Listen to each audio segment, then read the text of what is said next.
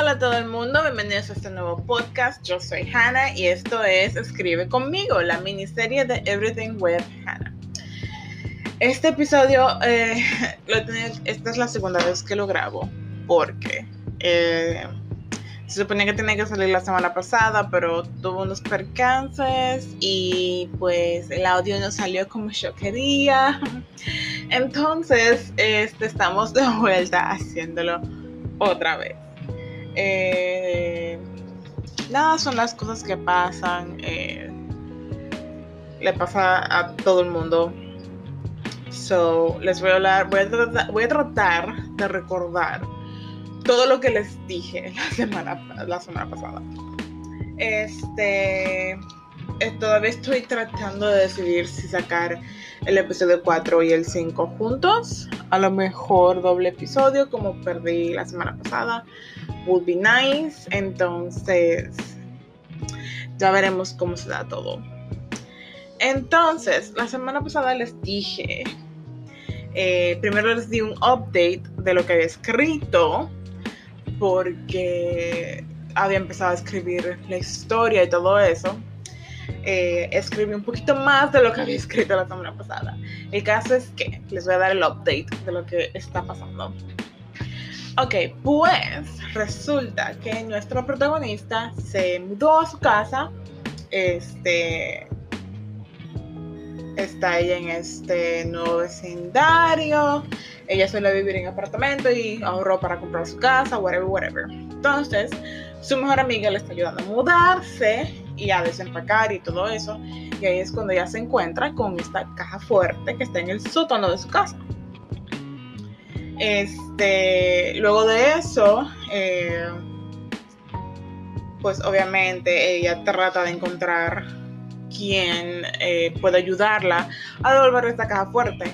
Eh, aunque sea algún familiar de la persona que se le viviera en, su casa, porque la casa fue subastada después de que el dueño murió, un señor ya mayor, you know, que obviamente por cosas de la vida falleció y pues nadie reclamó la casa y fue subastada o sí, eso.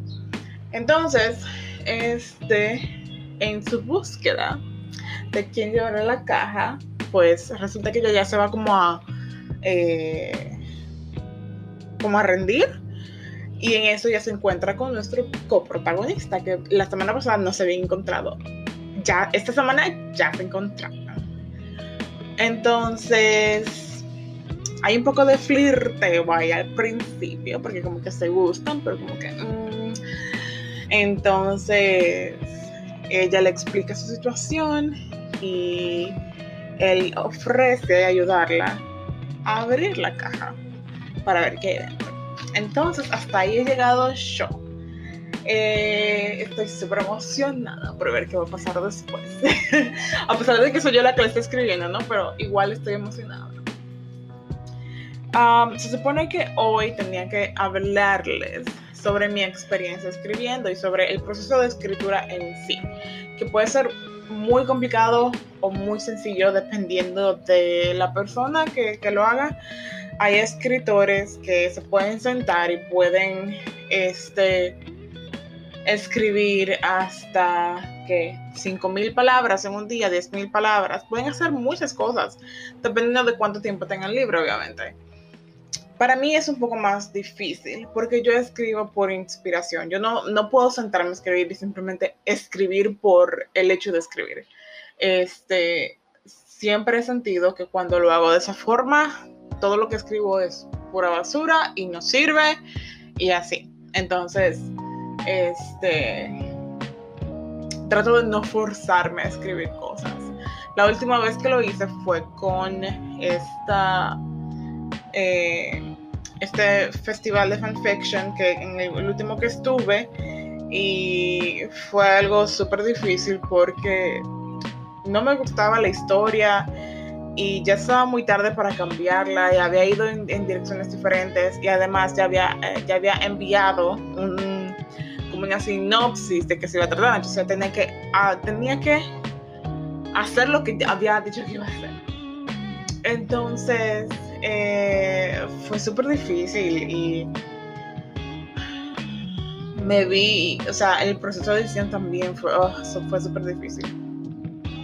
Entonces, este, yo tengo esta cosa de que, bueno, generalmente yo escribo cronológicamente. Y cuando, me cuando hablo de cronológicamente me refiero a que empiezo por el capítulo 1, luego capítulo 2, capítulo 3, capítulo 4, 5, 6, 7, etcétera, hasta que termine la historia. Eh, ya que generalmente no tengo un, un, outline, como les había dicho, no tengo una estructura, un sistema que me diga qué va a pasar en cada capítulo. Este, a veces eso se me puede complicar, porque a veces yo tengo una escena en mi cabeza y es algo que yo quiero hacer, pero entonces eh, no es lo que va con lo que, con lo que estoy escribiendo la historia en ese momento. O sea, por ejemplo, yo puedo estar escribiendo el capítulo 2 y la escena que yo quiero es algo que está por el capítulo 7. Entonces, por decirles algo, ¿no? Entonces, se me hace muy difícil porque no puedo sacar esta escena de mi cabeza. Lo que me hace a veces escribir de forma no cronológica. O sea, que escribo lo que voy a escribir, lo que quiero escribir, y luego vuelvo a terminar lo que, lo que había empezado en, en otros capítulos. Que es algo que hice en, este, en esa última historia que les dije. Escribí el capítulo 1, el capítulo 2, luego el capítulo 3 como hasta la mitad o menos de la mitad, luego escribí el 4, el 5, creo que luego el 10, luego volví, escribí el 6, 7, 8, 9 creo que luego el 11 y luego tuve que volver a escribir el capítulo 3. O sea, fue un desastre. Eh, pero realmente esto también me ayudó a poder eh, no estancarme y no dejar de escribir. Porque sin, sin mentirles, el capítulo 3 simplemente no estaba saliendo. Yo no sabía qué quería hacer con este capítulo. No, it was not happening. Entonces, poder darme la libertad de escribir otras cosas más adelante en la historia me ayudó muchísimo con eso. Entonces, este, nada, es básicamente eso. Eh, yo utilizo muchas técnicas, eh, bueno, no muchas, pero utilizo diferentes técnicas para ayudarme a escribir. Eh, entre esos está YouTube. YouTube me ha ayudado muchísimo. Bueno, YouTube es más, más que una técnica, es una herramienta. Este, hay muchos escritores que, que se toman de su tiempo para poder eh, hablar sobre eh, técnicas de escritura y cómo escribir y, lo, que les, lo que les facilita a ellos y este, como el proceso que ellos hacen. Y eso me ayuda a mí a ubicar mi propio proceso. Entonces, por ejemplo, este, creo que a través de alguien por YouTube, yo encontré este libro que se llama The Emotional Thesaurus, creo que es, está en inglés y lo compré en Kindle como a un dólar o a menos de un dólar, no me acuerdo. Creo que no tenía, creo que era gratis, I don't remember.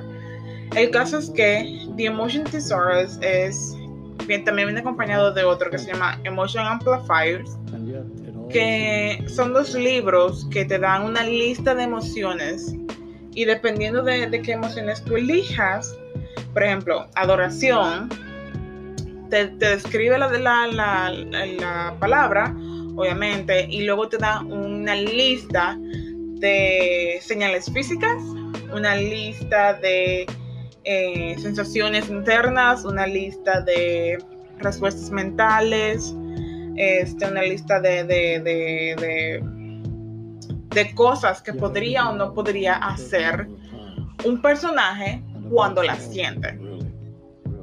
Entonces, si por ejemplo me voy a la, palabra adoración, me, me, explica lo que es. Y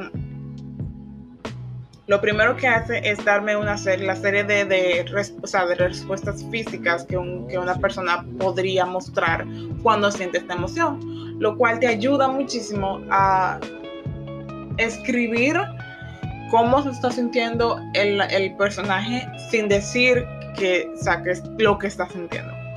Que es una, una de, es como dicen muchos sitios de eh, show and not tell, eh, o mostrar en vez de decir, o sea, yo te muestro con acciones, con cosas, lo que está sintiendo este personaje en vez de decirte, este personaje está enojado, por ejemplo.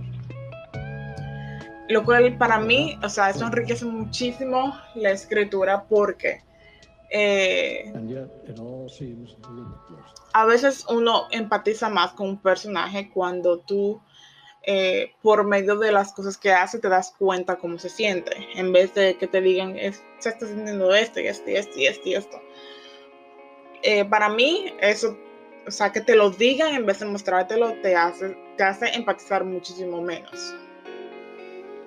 Entonces, como yo generalmente escribo también en inglés y no es mi idioma natal, yo también tengo una lista de, por ejemplo, verbos, de adjetivos, adverbios, ese tipo de cosas que generalmente yo no uso cuando hablo, pero que ayudan mucho también para describir cosas, por ejemplo.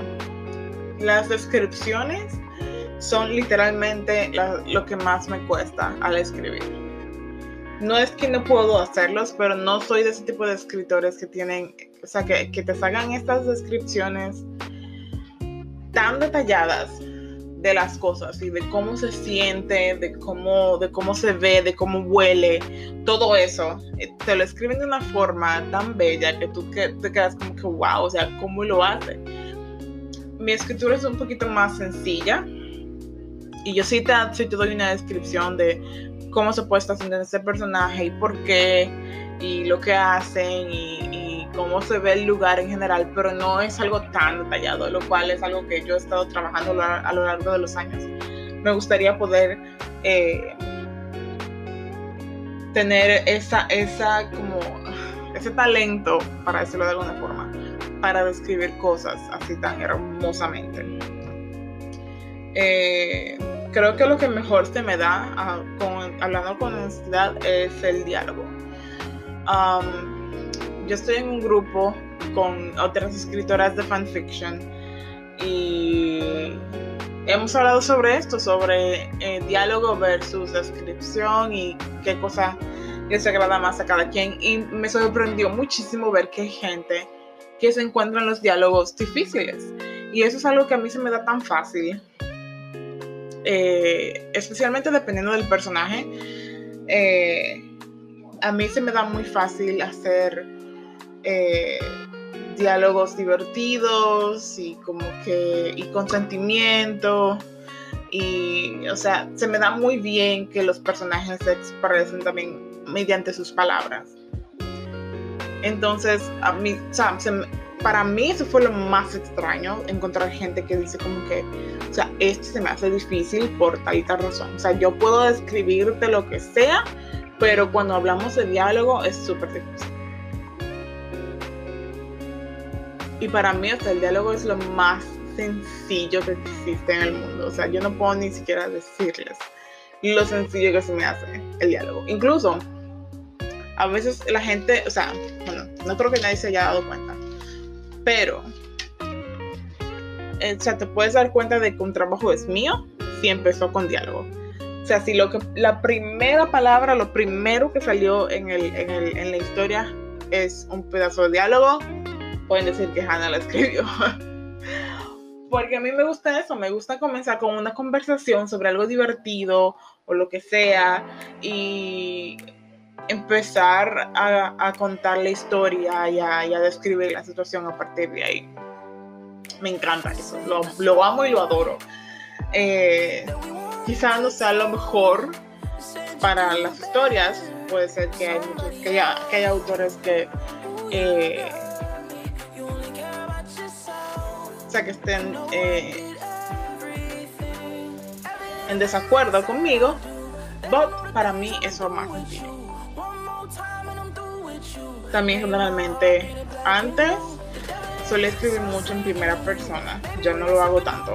De hecho, desde que empecé a escribir fanfiction, en los últimos años he abandonado completamente el escribir en primera persona porque a los eh, los otros autores de fanfiction y los lectores de fanfiction prefieren eh, leer en tercera persona. ¿Por qué? La verdad no sé. no entiendo, no sé por qué. A mí me encanta escribir en primera persona, o me encantaba. Realmente he, encontrado también la belleza en escribir en tercera persona. Pero a mí me encanta escribir en primera persona porque generalmente tú te vuelves el personaje principal y así puedes explicar bien qué es lo que siente y sus decisiones y por qué está haciendo lo que está haciendo y sus, pensamientos y todo eso. Que sí, sí puedes hacer algo de eso, uh, describiendo todo en tercera persona, obviamente, pero a mí me encanta. No sé, hay algo en, esa, en eso de hablar en primera persona que me encanta. casi todos los libros que tengo um, se narran en primera persona, o sea, de, de fantasía, de romance. La mayoría de los libros publicados se narran en primera persona. Por eso me encontré tan extraño que a los lectores de fanfiction les gustará más la tercera persona. I es algo de que tiene que ver con preferencias. I don't know, pero yo puedo, o sea, sin, sin dudarlo, puedo hacer ambas. La que nunca me sale, creo que lo mencioné anteriormente, es segunda persona. Yo nunca voy a comprender por qué alguien en la vida quisiera escribir algo en segunda persona. Ahora no. No se me da, lo encuentro súper incómodo leerlo. no puedo. Creo que eso es básicamente todo lo que yo tenía para hablarles. Um, este va a ser un episodio muy cortito, so I guess que a final de cuentas sí voy a tener que, ups, sí voy a hacer doble episodio el, el sábado para entregarles más contenido y así. Entonces, nada, este, espero que lo hayan disfrutado. Gracias por escucharme, gracias por estar aquí. Um, dentro de poco van a escuchar otro capítulo. Ah, y creo que sería el capítulo final de esta miniserie de Escribe conmigo. So, espero lo disfruten muchísimo. Recuerden que siempre pueden ir a mis redes sociales este, para preguntas o para sugerencias o lo que sea. Eh, estamos como with Hannah Pod en Twitter y Everything with Hannah en Instagram. Y pues nada, eso es todo. Gracias por todo y espero que lo disfruten. Espero que tengan un hermoso fin de semana. Este fin de semana es el fin de semana del Día de los Padres en mi país. So felicidades a todos los padres out there. Y nos veremos luego con otro podcast. Bye.